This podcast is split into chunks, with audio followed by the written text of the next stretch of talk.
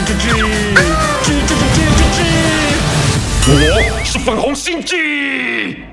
各位网友，大家好，欢迎收看粉红心机的频道。今天要教大家的大陆网民用语就是悲剧。很简单，就是悲剧的谐音梗啦。因长期在网络上被年轻人广泛使用，还衍生真言：人生是张茶几，上面放满悲剧。另外还有餐具、喜剧，当然也就代表惨剧、喜剧。至于为何那么多人爱自嘲自己的人生是人生悲剧呢？因为中共所能带给人民的一切里，悲剧、餐具真的比喜剧多太多啦。怎么用？我教你。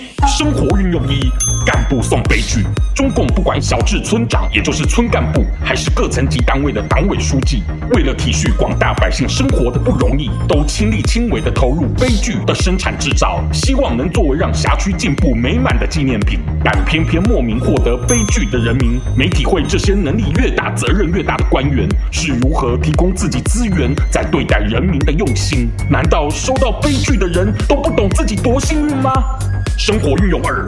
薪水买悲剧，大家拿到辛苦上班工作的薪水后，不是存起来，就是用来支付开销。但许多无辜的大陆百姓却被强迫直接买了人生的悲剧。尤其是付出劳动的农民工，连薪水都还没有碰到手的机会，就直接获得上级赠与代购悲剧的福利。别问我中共为何对人民总是视如己出，能当在自己家一样将百姓的钱说拿就拿。毕竟我缺少了像小粉红的离奇智商，所以真无法理解共产党。的良心何在啊？嘿嘿，喜欢我粉红心机的话，快按下订阅并开启小铃铛，每次更新就让你看懂小粉红。